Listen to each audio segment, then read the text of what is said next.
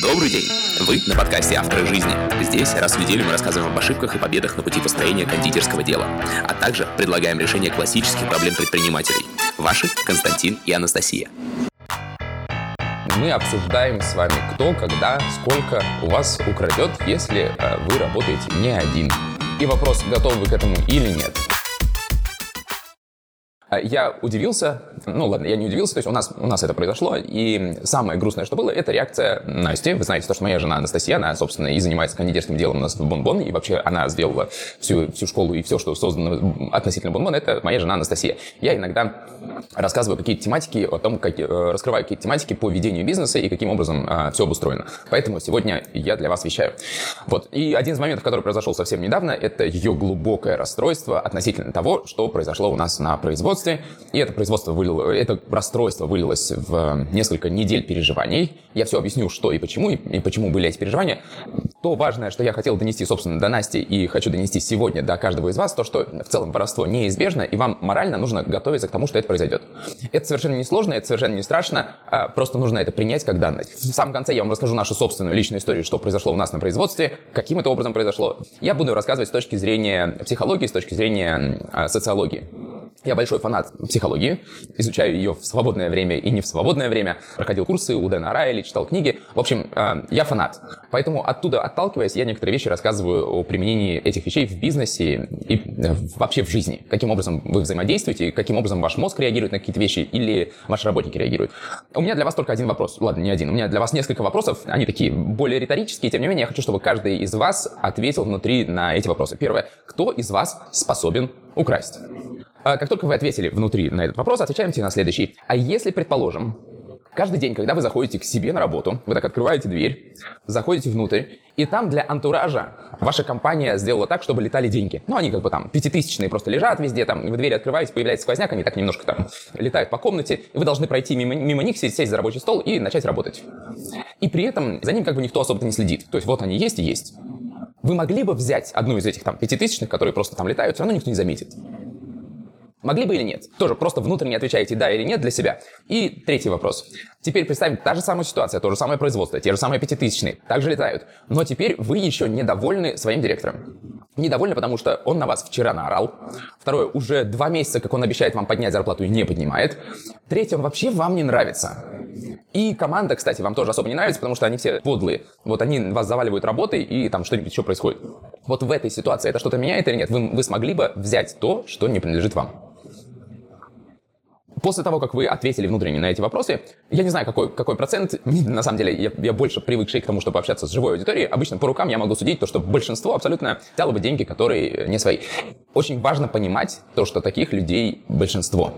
То есть вот люди, вы когда потом завтра пойдете, в кругу друзей будете сидеть, вокруг вас, допустим, будет сидеть 5 друзей. По статистике будет 4 из них способны украсть. И вот этот момент а, вам нужно признать как данность как реальность того, что да, люди умеют и так делать, да, люди могут так поступать. Неважно, какие оправдания, я немножко разберусь с оправданиями в голове, которые есть э, у людей, когда они крадут, но они могут быть более или менее адекватными, но эти оправдания будут существовать, и люди могут взять то, что не принадлежит им. И это нормально.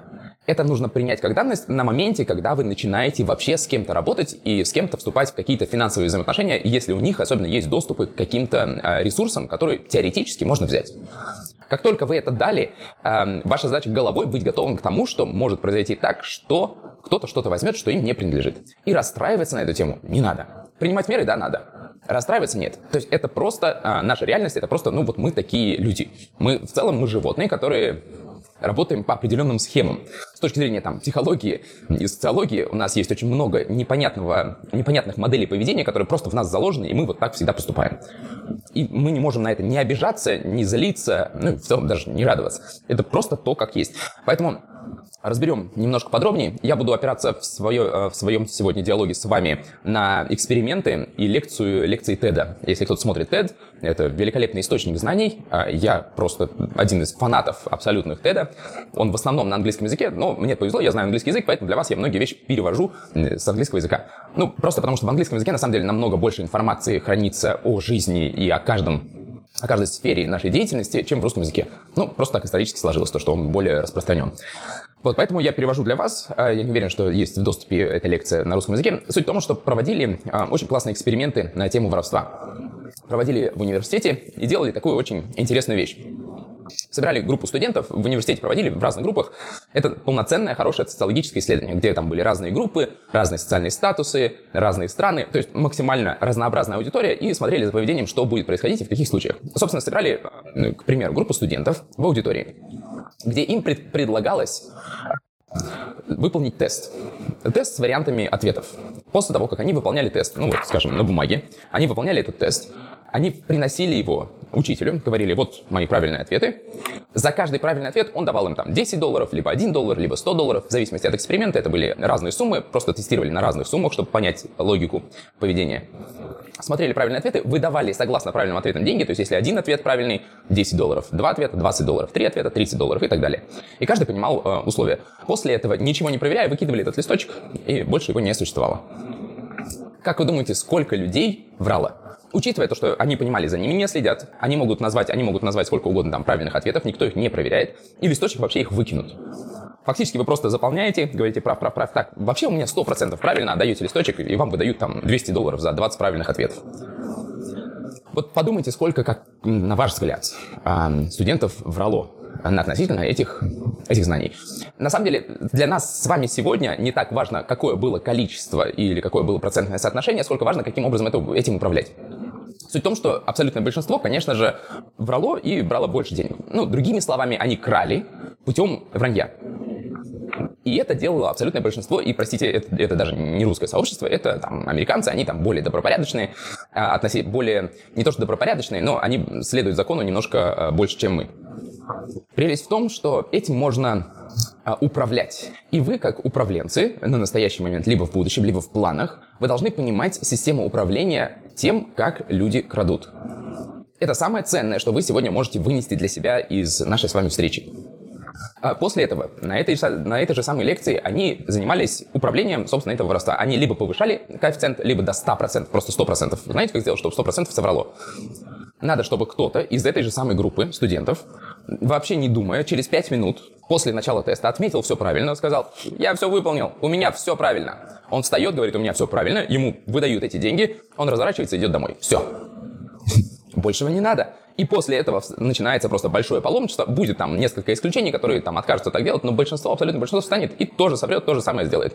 И это тоже нормально. Соответственно, понимайте то, что на производстве у вас кто-то один начал воровать, и если на каком-то моменте все ассоциируют себя с этим человеком, то у вас начинается большое, крупное воровство, пока компания не умрет. Вот таким образом это происходит. И это просто наша психология не более. И был абсолютно противоположный результат. Ровно точно таким же образом мог встать студент, отметить все правильно, сказать через 5 минут и сказать, да, я все выполнил, дайте мне деньги, уйти. Но после этого могло, все воровство могло уйти в абсолютный ноль. Как бы мне хотелось узнать ваше мнение, чем отличается первый студент от второго. К сожалению, в рамках нашего диалога, который не очень диалог, это очень тяжело сделать, придется просто вам рассказывать все. Суть в том, что он был одет в другую футболку. Поясню. А, футболку другого университета. То есть, смотрите, сидит группа в определенном университете. Они все знают, они все одна общность. Они себя ассоциируют друг с другом. Если кто-то из своих встал и соврал, и это принято, и, ну, в смысле, это принял э, профессор, как, ну, да, пускай ложь, но выдал деньги, тогда всем, в принципе, наплевать. А если кто-то из другого университета сделал то же самое, это становится врагом. То есть, вы понимаете, мы сразу отстраняем себя от этого поведения, мы говорим, нет, ну, в нашем университете мы не такие. Это вот там они такие, они так себе могут позволить делать, а мы нет. И ложь падает до нуля. С очень-очень маленьким исключением. То есть вот все, кто увидят, если все остальные из другой общности, они такие смотрят, ну нет, я не такой человек, это чужой человек, да, совершенно верно, он так может поступить, а я не могу. И после этого падает до нуля. Это механизм, которым вы можете грамотно пользоваться. То есть, да, мы люди, да, у нас в голове есть хорошо-плохо, есть хорошие и плохие, есть мы-они. И это механизм, который грамотный руководитель сможет пользоваться для того, чтобы избежать воровства на предприятии или придерживаться определенного морального кодекса, который у вас может быть разработан, а может и не быть разработан. Поясню, что я имею в виду насчет морального кодекса, который может быть разработан или нет. Также в этом эксперименте они сделали еще одну замечательную вещь. Вместо того, чтобы один студент вставал и говорил, вот столько-то я выполнил, и столько не выполнил, они задавали простой вопрос. Говорю, ребята, давайте так, сейчас мы делаем тест, но давайте справедливо, чтобы вы ставили плюсики только там, где реально знали, и э, минус там, где реально не знаете. Ну, то есть получаете деньги только за правду.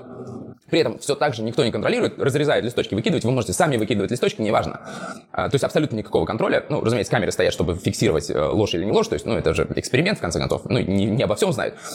Суть в том, что им говорят, давайте, ребят, так, вспомним кодекс нашего университета. Тут студенты задумались, посидели, вроде бы что-то вспомнили, там дали минуту подумать насчет кодекса университета, начали писать тест, вранье падает просто там до 10%, до 5%, ну до какого-то ничтожно малого количества.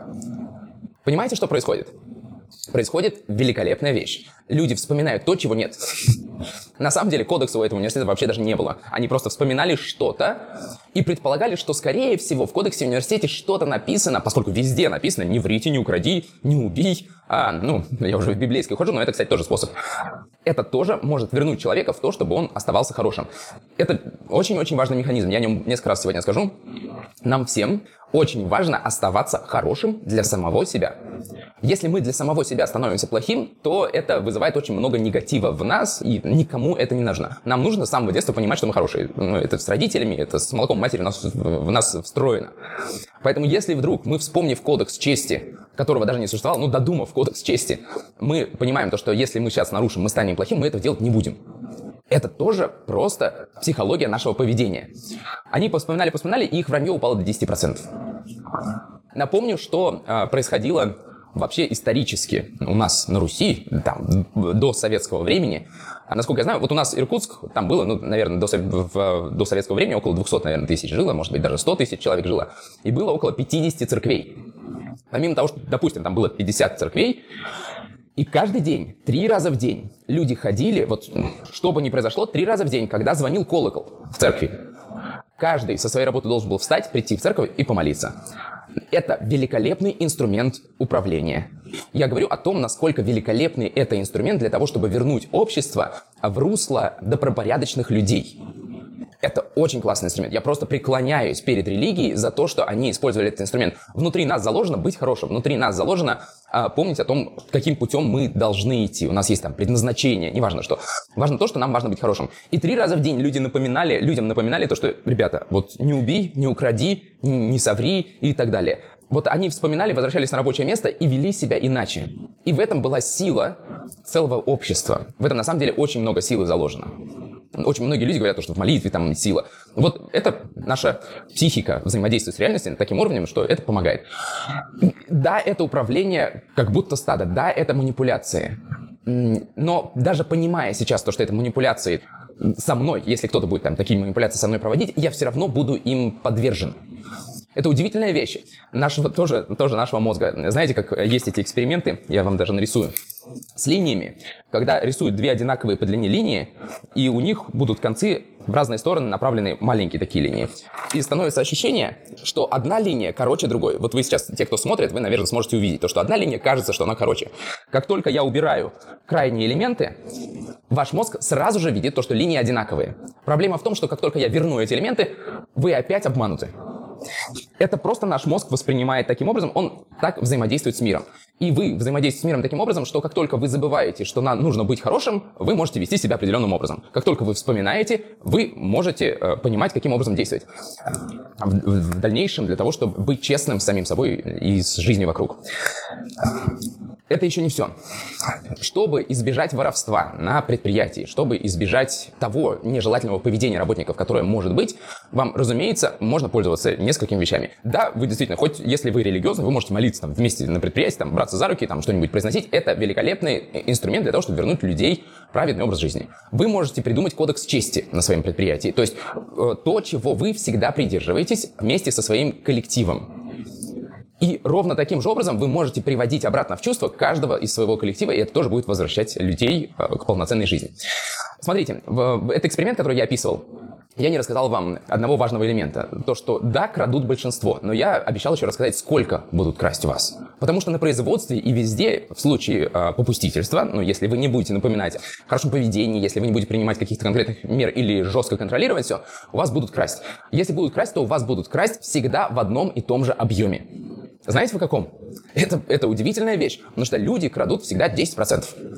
абсолютное большинство людей крадет 10%. 10, 15, там, ну, от 5 до 15%. Я вам сказал уже то, что каждому из нас очень важно оставаться хорошим. И вот когда, мы, когда люди крадут 10-15%, они находят, как оправдать эти деньги для себя внутренне. То есть, грубо говоря, если у вас есть возможность украсть тысячу, вы возьмете 100 рублей. Так происходит с людьми. Хорошо, если у людей, чтобы вам легче было воспринимать это, вот если людям нужно украсть, вот из тысячи они возьмут 100 рублей. Потому что, взяв 100 рублей, они знают, что ну 900-то там осталось, ну ничего страшного, там, ну, переживут, это вроде бы не такое большое зло. Они находят внутри с собой компромисс, чтобы остаться хорошими. И вот эти 10-15% это то, что позволяет человеку остаться хорошим. Как только это переваливает там на, за 20, 25 и так далее процентов, человек понимает то, что он становится плохим, и он действительно крадет. Это, это великолепная вещь, но она, она такова. Согласно исследованиям, очень большим классным исследованиям, это действительно так. Причем неважно, если я возьму там миллион долларов, то будет украдено ровно 10% от миллиона долларов. И это все еще будет, а, то есть это будет огромная сумма, но тем не менее человек все еще остается хорошим. Там же еще много осталось. Никто вообще даже не заметит, и всем еще есть что, что взять и на что построить дороги.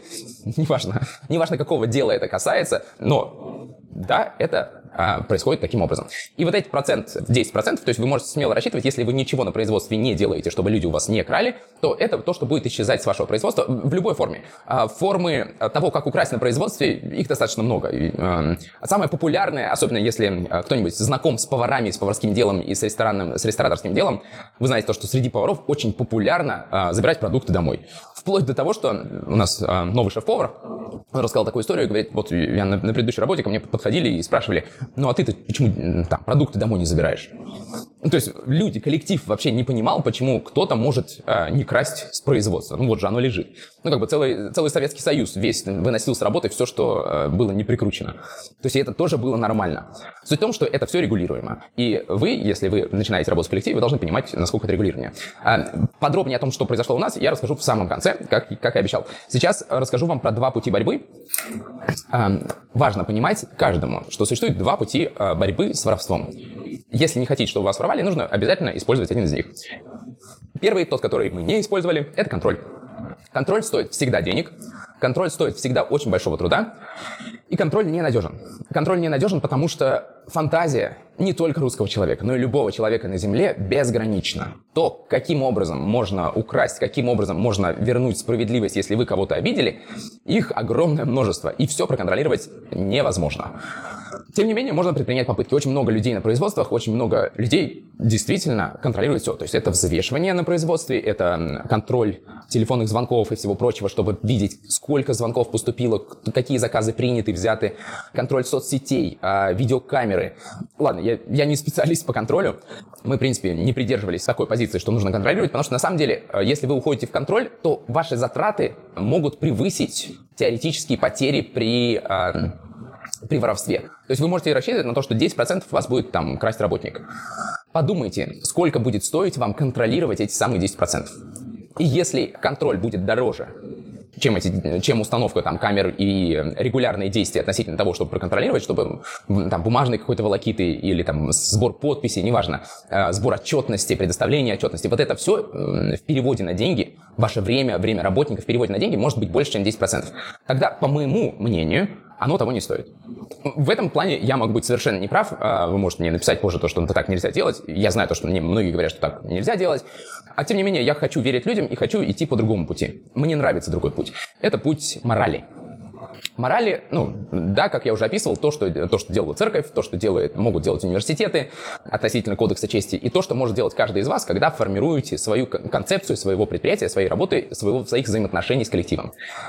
Другими словами, если вы сделаете ежедневные встречи на 15 минут, все в рамках там скрам-технологий, о которых я тоже рассказывал вам, и, и буду рассказывать тем, кто еще не слышал, 15-минутные встречи, на которые отвечаете на ряд конкретных вопросов, вы можете сделать традицию. Начинать их все всегда с каких-то основополагающих тезисов, которые формируют идентичность вашей компании.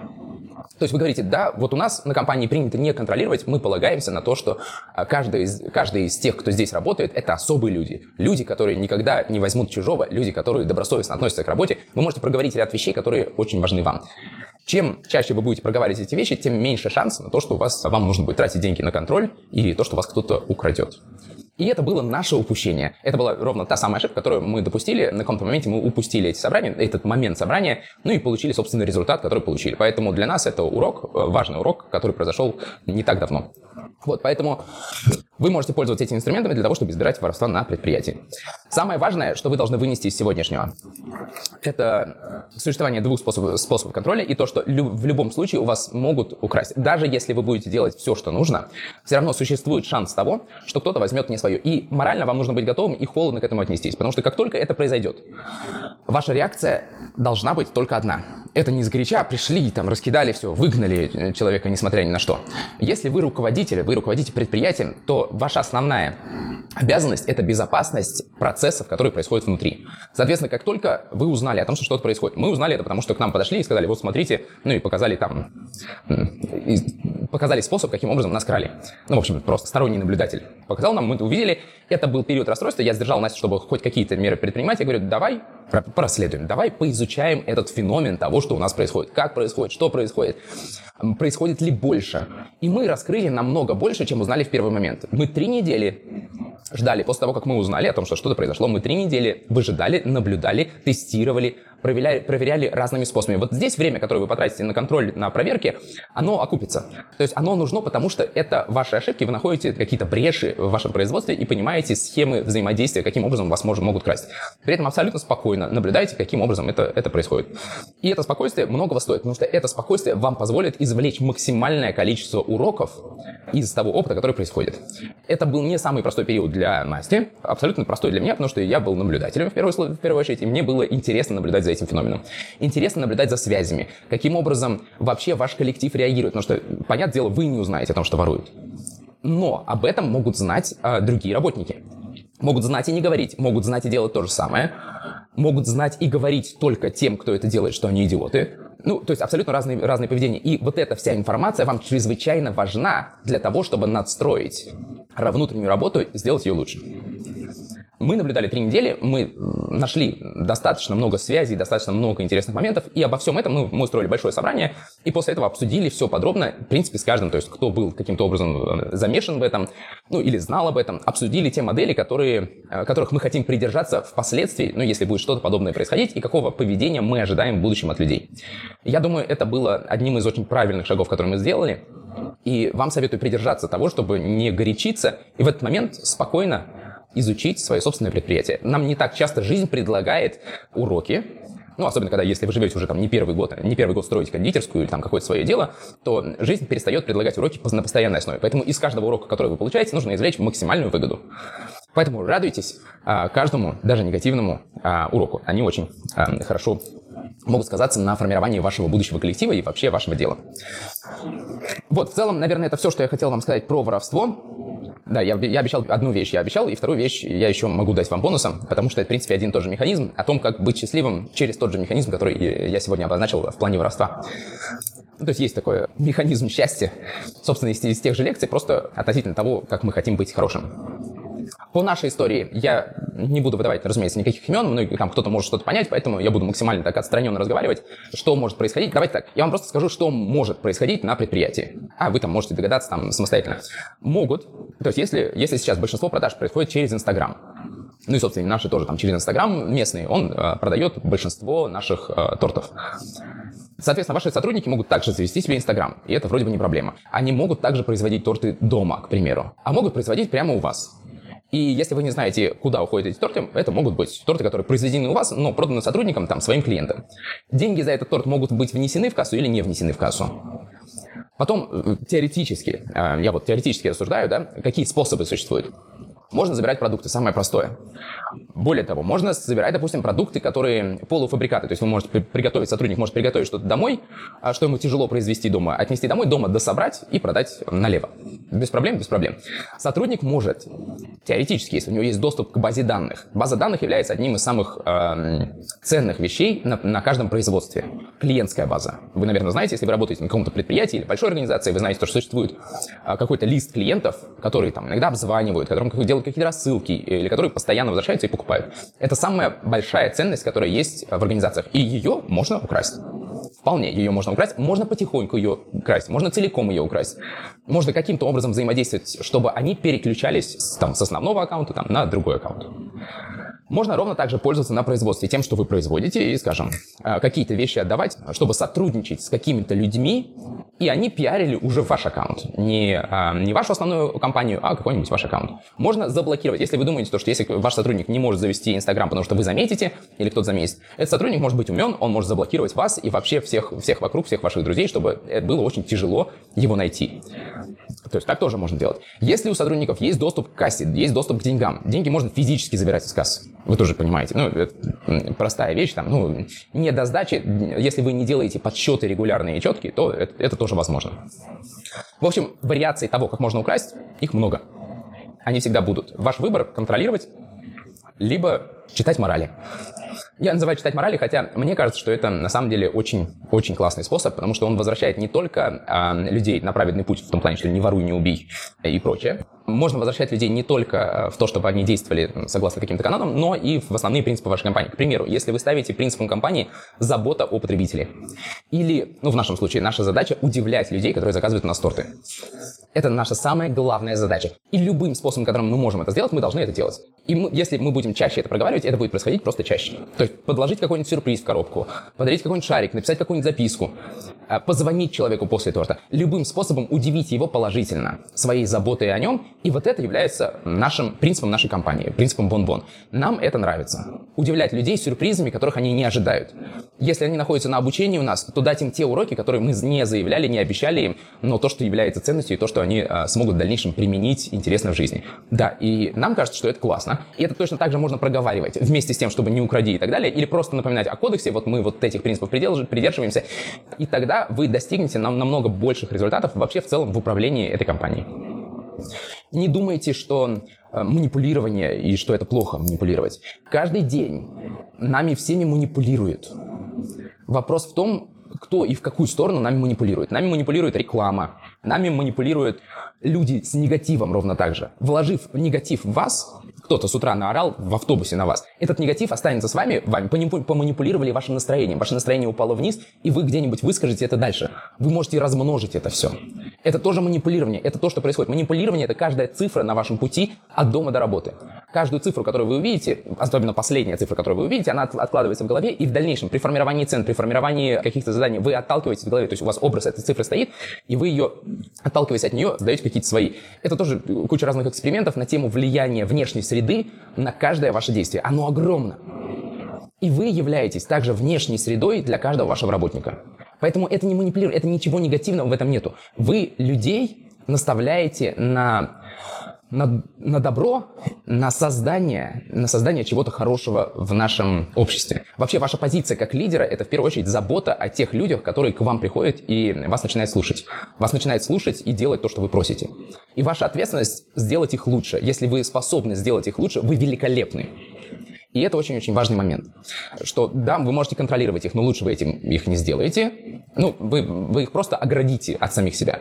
Если вы пойдете по пути там, небольших собраний, небольших напоминаний, вы сможете сделать людей лучше. И это будет вашим вкладом вообще в мир.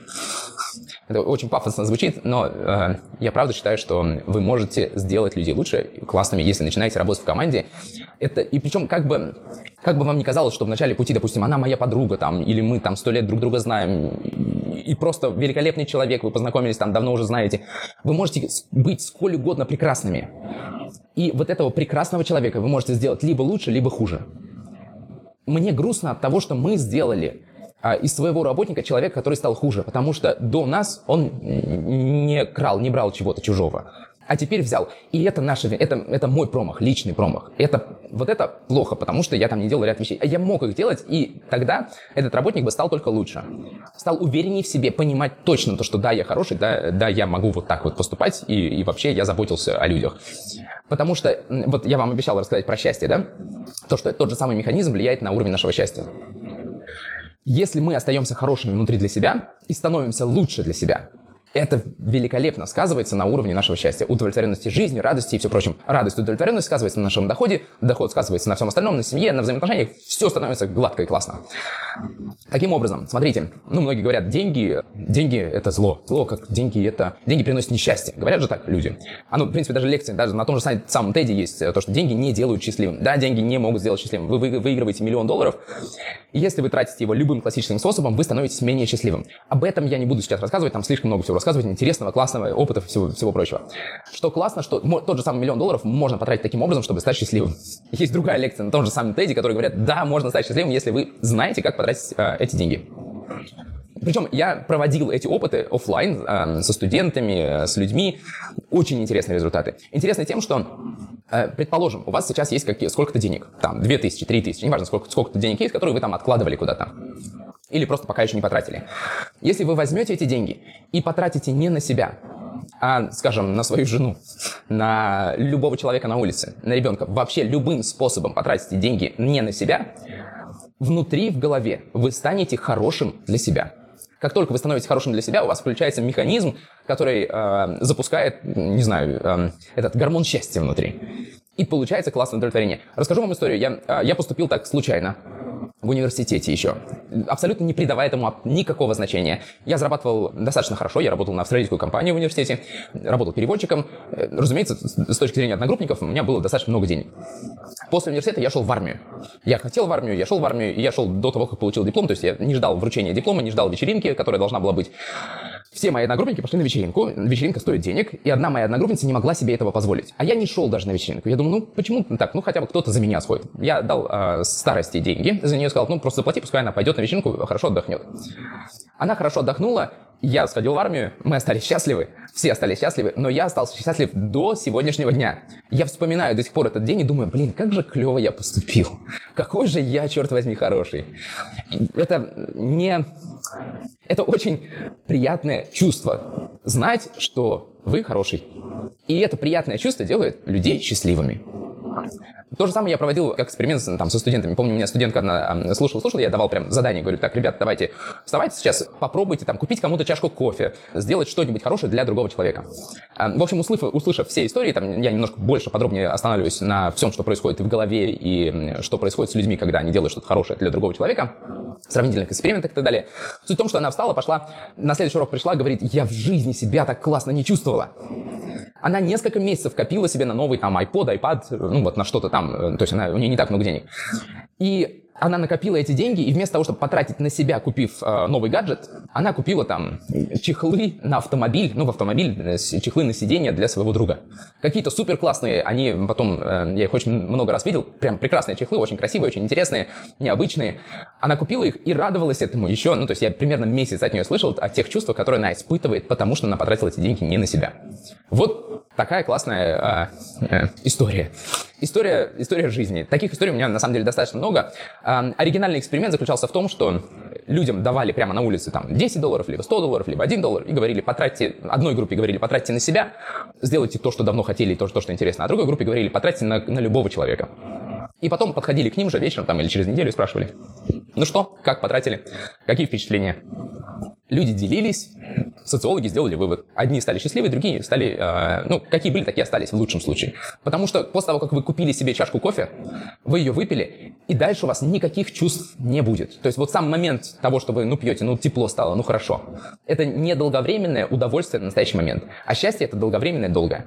И вот это счастье вы можете подарить тем, кто с вами работает через то, чтобы они не стали воровать, через то, чтобы они придерживались каких-то моральных принципов и каким-то образом поступали правильно в вашей организации.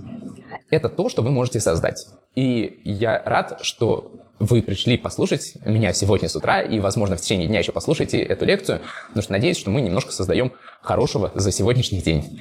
Вот, если у вас какие-то вопросы остались, пожалуйста, задавайте их прямо сейчас. Я думаю, что все, что я хотел рассказать, я вам рассказал. Возможно, что-то я упустил, но об этом я узнаю только в течение дня, когда вспомню. Да, забыл рассказать. Эм, с позором не надо никого э, позорить, унижать. Как только вы понимаете то, что человек ворует, эм, вы также должны помнить о том, что это могли бы быть и вы. Это мог быть любой человек. Не существует идеальных людей. Ну, Да, есть люди, которые принципиально, их небольшой процент, они существуют, и это великолепные люди. У меня есть такие друзья, знакомые, которые, ну вот, по моему мнению, никогда не произойдет, что они там что-то возьмут, что не свое. Хотя, если они возьмут, ну, как бы, окей, это просто, это просто один из там 90% людей. То есть 90% многие, очень-очень многие возьмут, очень многие могут украсть. Поэтому просто то, что кто-то прямо сейчас украл, да, это плохо. И люди должны понимать то, что человек от этого хуже не стал. То есть они все еще э, хорошие люди. Те, кто украл у нас, я все равно к ним хорошо отношусь. И я хотел бы, чтобы люди, кто с ними общается, также хорошо к, ними относили, э, к ним относились.